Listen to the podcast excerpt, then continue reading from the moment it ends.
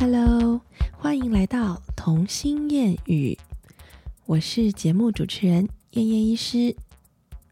这集节目播出的时候呢，我们所有的家长们都应该用力的欢呼，哦耶！因为年假终于结束了，小孩们就应该纷纷的回到自己的岗位上去，该去上学就上学，该去冬令营的就去冬令营之类的。不过，好像是因为我的小孩是还幼稚园，所以没有寒暑假。如果是国小、国中的，好像都已经放寒暑假了。这个就是辛苦你们了哈！我未来也是要走这条路，所以我现在还只能偷偷的微笑而已，这样子。好，那我今天这个主题呢，我想要聊一点比较特别的。这个东西呢，是其实很多呃教导你自我思索啊，然后呃自我成长的一些书籍或者是一些工作坊都会讨论到的一个主题，就是我的恐惧清单。一般就是会在呃自我探索、自我成长的一些过程中，我们会去看自己的恐惧清单。我们会要求对方呃来参加的人啊，就是或者是看书的人，其实你去列下你的恐惧清单，然后可能最少先写个十项，从这十项里面就可以大概知道你的人就是最在乎的东西在哪里。那我就想了一下，就觉得说，嗯，那我来写个我的十项好了，就顺便思考一下，我这个人到底跟我理想有差多远？这样，那我前面几集都有讲到嘛，我这是此生的理想，就是希望我能够跳脱旧有的思考，然后活出自己的色彩，做我自己想做的事情，然后不要只是去太在意别人的眼光。结果呢，在我列完我的十项恐惧清单之后，我就非常的傻眼。你知道，我想了很久，我才努力写下。就我真的很害怕事情很多，但是会有一些先后顺序嘛，就是顺位上的问题。结果把它挑三拣四修，就修饰了一下之后，才发现我的前面十项最让我害怕的事情。既然其实都可以归类为一个大类耶，就是你就会呃从这一些的反思里面，你就可以更了解你自己。当然后续要怎么改进，这又是另外一回事了。今天我只能先探究我自己，然后跟大家分享我的恐惧清单。我还蛮鼓励大家，如果听到这一集的话，如果真的有闲暇之余，花个十分钟到二十分钟，你可以拿一张纸，然后拿一支笔，写下来你自己在人生中目前为止最害怕的东西是什么。写下来之后，然后你再仔细的去看你写的东西，真的那个会是让你自我了解，然后而且。知道进一步要怎么面对自己的一个好方法，诶，就是也可以当做一个游戏这样子玩啦，其实还蛮有趣的，大家可以试试看。好吧，那我来跟大家分享我的恐惧清单，我到底写了拉里拉扎的什么东西？我第一个写的就是我从小到大最害怕的，就是被人家骂。那被人家骂这件事情，包括就是长辈，嗯，老师。或者是同学，或者是姐姐之类的，我为什么会特别很害怕被人家骂？我在想，就像我本来的思想嘛，就是我真的觉得我的人生生出来，好像是为了要让周遭的人都感到开心，都可以笑得很大声，然后没有生气、没有难过的事情。但实际上，你去回想这些过去，回想就是我这三十几年来的呃光阴，其实说穿了还惹弄伤蛮多人的。可能小时候不懂事，然后惹别人生气，惹别人难过，这些事情都一直有。所以你看，我自己对我自己的期许，就算是一个错误的期许，我自己也达不到。所以从这个反思里面。你就可以大概知道，你对你自己的期望根本跟实际做出来的行为很难达成嘛。那我第一点就是我很怕被人家骂，所以我就是从小到大所谓的没有叛逆期就是这样，我就只是想要做你们跟我讲的事情，你们叫我往东，我就会往东；你们叫我往西，我就往西。我知道我这样子做会让老师很开心，我知道我这样做会让好朋友或者是同学很开心，所以我就去做，而不是因为我想做。所以，像后来在呃工作上面，或者是以前在求学时期，我甚至会为了想要讨周遭人的欢心，然后去多做了很多不属于我自己工作范畴的事情。甚至到现在也是，我常常被念的是说，我搞不清楚自己的工作范畴。比如说啦，我以前在医院的时候，我就超喜欢去做一些护理人员的事。然后我甚至有一段时间还想过，是说我比较适合当护士，因为我觉得他们做那些事情我比较喜欢。因为我毕竟就是一个很爱听命令、很爱。就是 follow order 的人，可是我现在的身份却是一个要去 order 别人的人，所以这对我来说，在医院的过程都是处于一个蛮找不到自我的状态，就是每天就是呃该上班的时候上班，该下班的时候下班，然后做一些我学到的事情，然后去治疗病人，就这样子。当下虽然我在医院工作，可是那过去的儿科的这四年。其实我真的要仔细想，我的成就感在哪里？我找不太到诶，我现在真的回想起来，会觉得反而我来到基层诊所之后，比较可以做自己的事情，然后以我自己的风格去呃跟病人聊天啦，或者是跟逗弄小孩呀，反而是我还会觉得比医院工作还要快乐一点点。那。但是你真的要说，我过去觉得这样子找不到自己的成就感，真的不好吗？其实不会耶。我其实因为在当住院医师的时候，我主动去，可能我觉得这是融入一个 team 的那个气氛要很快乐，所以我去做了很多，我去那个呃借了很多护理人员的工作来做，就拜托他们，比如说把针给我打，或是把奶给我喂之类的。那你说这个东西对我没有帮助吗？我觉得不是这样说。这些我去帮忙人家的事情，对我来说都有很大的帮助。这些都是学习。我觉得当时我在住院医师跟护理人员学到的一些喂奶技巧，或是照顾新生儿的技巧，实际上用在我自己生完小孩、当了妈妈之后。我其实没有什么新手妈妈的焦虑或是手忙脚乱，完全就是很怡然自得的处理这两个小孩，所以这是无形中的学习。虽然那不是我意向要学习。你看我年轻的时候，我甚至想说我要晚一点结婚，晚一点生小孩，我要自由。我怎么可能会在住院室的时候就想说我要当妈妈？那时候绝对没有这样想。所以我去做这件事情，只是无形中的帮到我未来的生活的某一个部分。所以事情都有一体两面。当你觉得当下很费尽你的心力的时候，其实你可以反过来想，你也是在学习。只是这个学习在当下你可能没有立刻用得到的地方，但也许日后你就会为了你过去做了这件事情，帮别人做了这件事情而感到哦，真是太庆幸我那时候有站出来帮忙学习这件事。这样好了，我拉太远了，我讲回来。所以，我第一个人生最害怕、最恐惧的事情，就是被别人骂。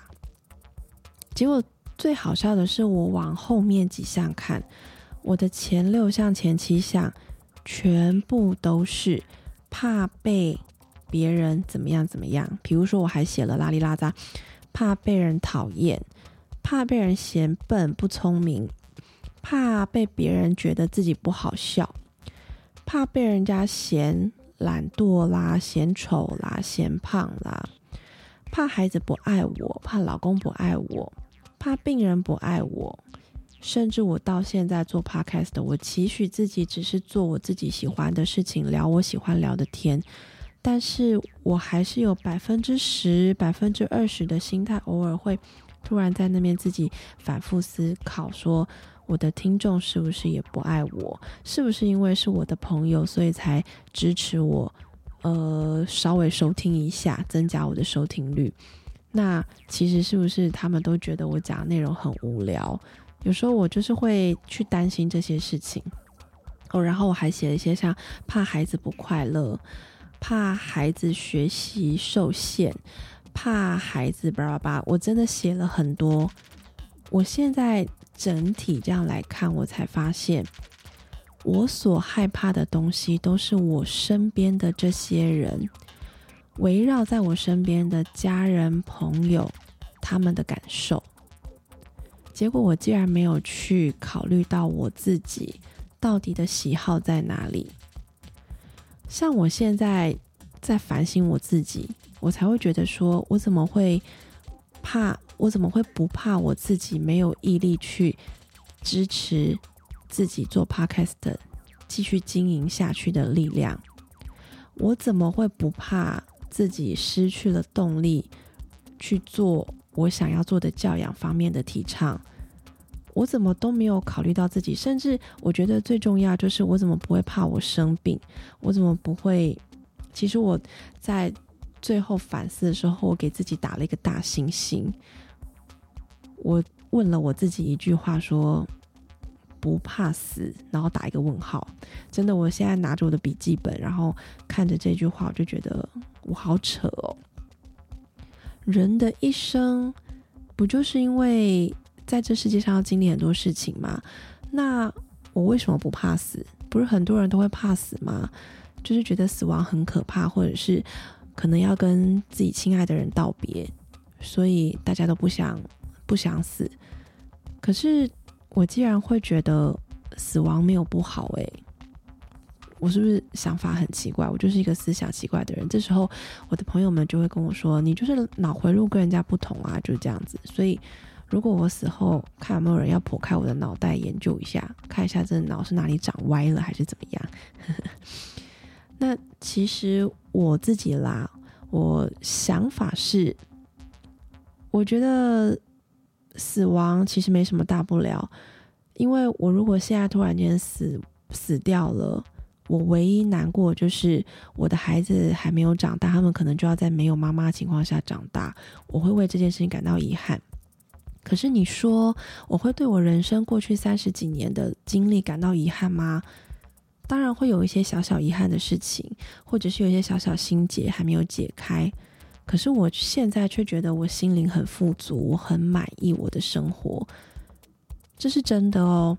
我觉得我非常的知足，非常的满足。我常常跟我先生说，我在意的不是你赚多少钱回来给我，我在意的是我们相处的时光，跟我们陪伴孩子的时光。我们四个都在家的时候，那个是大家自己在做自己的事情，还是我们一起？可能用十分钟完成一件事情，这个感觉会很不一样。所以说穿了，我还是很在乎彼此人与人之间的关系嘛，对不对？就是我不是把我自己当做我人生的本体，当做人生的第一目标，而是要以整个大环境人际关系的和谐当做我的目标。所以我就想啦，我担心的这件事情根本就是小事诶。因为其实有一句话是这样说嘛，就是越有成就的人，其实他们受的批评就更多。真的啊，你去看荧光幕上面或舞台上面发光发热的人，他们可能红到发紫，可是却总是有一些狗仔，或者是会有一些酸民。总是要从负面的角度去评判他们，就看到一个小动作，他们就可以用一些负面的想法来写下他们的评论，然后这些伤人的字眼真的是流传千古诶。那台面上这些人真的不难过吗？会呀，我相信他们一定会难过。可是这难过根本难过不完呐！如果把这些事情都每一个字每一句话都放在心里，甚至是去回复，那他们的人生真的是。忙不完了，忙这些酸民都忙不完了。其实说穿了，我在想啦，如果有一天也有人直接攻击我的话，我要到底用什么态度去面对？因为我先生是一直很支持我做 podcast 跟布洛克的原因，是因为他觉得我很爱讲嘛，而且有时候我讲话至少会有点疗愈到别人的能力。那他一直觉得。我可以在我自己的领域里面钻出一个小角落，可能世界上可以有更多人看到我，或者是受到我正面的影响。所以他幻想着他成为我的经纪人，这样这只是其中一个桥段啦。当然，我跟他讲说，我做的这种是小众市场，小众市场的话，我们真的只求有多少人能够因为我的一句话或者是一集节目而感到开心，我真的就是满分，我就再一次给自己满分这样子。你看我标准有多低。但是我老公就有事先跟我提醒说，你只要一旦做一些公开的事情，当你发表了你的看法，那你就势必会遭受到批评。但是等你遭受到批评的那一刻，就代表你成功了。因为我想一下，这句话真的很有道理耶，一定是有人会先注意到你，才会反对你嘛。嗯，我觉得这是一个很正向的想法。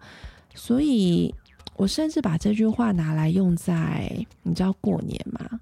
过年，所以身边会听到很多一些婆妈的故事。其实没有没有过年也常常听到啦，毕竟我身边有很多女性朋友。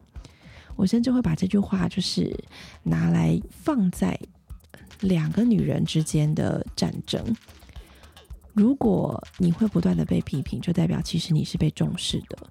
因为对方是把你当做自己人，把你，嗯，应该是说，在这个东方文化的社会之下，女性的角色一直是被捆绑住，一直被限制住的。所以，当旧时代的女性遇到新时代的女性，中间都会有一些想法不一样的落差。那这些东西，我想就是因为造成两个女人之间战争的原因吧。但这种战争，这个太离题了，改天来开一节婆媳问题好了。不知道这个会不会有人听？但是我要说，我真的很爱我婆婆，我婆婆没有这个问题，我婆婆是天使婆婆，哦耶！好了，我婆婆也听不到。然后，呃，我拉回来，就是对啊，就是当。对方会对你有不断的苛责的时候，其实也是代表他希望你跟他是一国的嘛，所以他把他自己的想法套用在你身上，所以才会出现这样的评论嘛。既然是这样，你了解了对方的心态，那你就可以接受，然后也知道他的苦处，感觉这个战争就可以慢慢被消弭。不过我觉得是因为我没有遇到，所以我讲的很轻松。我想很多人应该不太认同我此刻的说法，因为这个这个被批评的这个说法的确是不太适合用在这里。好了，那算了，当我这就中间这段是废话。那我再拉回来我的恐惧清单，我就觉得这样是不是代表我不够爱我啊？因为我所有的怕都是来自于别人如何看待我，诶，我都没有怕我自己怎么看待我自己，我怎么不会怕？我觉得我不够完整，我觉得我准备的不够多，我觉得怎么样？你看，叫我讲，我觉得我怎么样？其实我还举不出例子，我想半天，我想不出，我觉得我自己哪里想要骂我自己的话，哎，有没有很扯？所以我才会一直就是反复的提到说，我很希望我走出自己的框架。我很希望我不要把别人的眼光跟评断放在我人生的第一位。我既然可以拥有这么正向、这么开朗的情绪，其实我身边的朋友很多人都说我的 EQ 很高，我的情商，我在处理一些。呃，彼此之间的言语纠纷啦，或者是意见不合啦，不管是什么角色，朋友或者是呃职场，或者是家人，就是夫妻之间等等的，我最后都可以巧妙的，就是圆滑掉一次的纷争。我觉得除了我情商好之外，当然也代表是我很在乎任何我身边的人。那也因为我一直对我自己是。觉得很知足的，我真的无所求。我所求，我所奢望的，都是我身边的人能够健康快乐，然后开开心心的过每一天。我也不求我先生成就多高，听到了吗，老公？我这集在跟你讲话，请你说我这集讲的很好。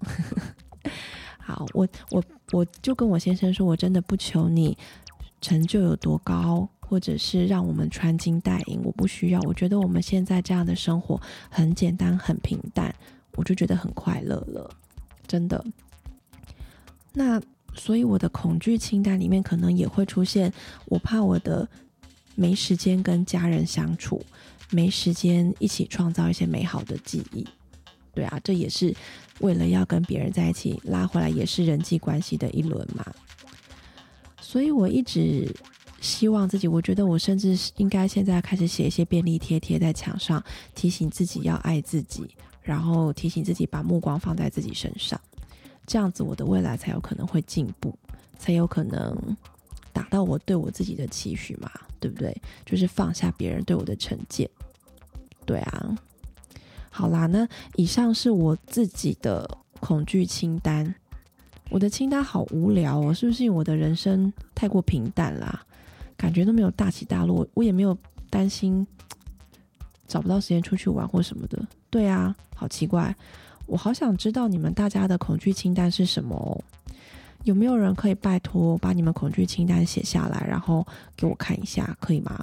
因为我在网络上看的一些恐惧清单，他们的志向都好远大哦。你可以 Google 恐惧清单这四个字，然后就可以看到超多的文章，可以看一下别人的恐惧是怎么回事。拜托，拜托我的朋友们，如果你们真的有想有时间可以写一个恐惧清单，可以跟我分享吗？我真的很想知道我自己是出了什么问题耶。对啊。好啦，那这一集就是闲客雅嘛，就是大家随便听听喽吼。那以上就是我今天想分享的恐惧清单，当然我也有很正面的去面对他们啦，就是我坦然的接受，我就是在乎别人的眼光啊，只是我需要很长的时间去调试我自己的身心这样子。那你们的恐惧清单看完了之后，也要记得想想要怎么去面对跟调试哦，哦，这样才不枉。做一个清单的用处。好啦，我今天就先讲到这里喽，我们下次再见啦，拜拜。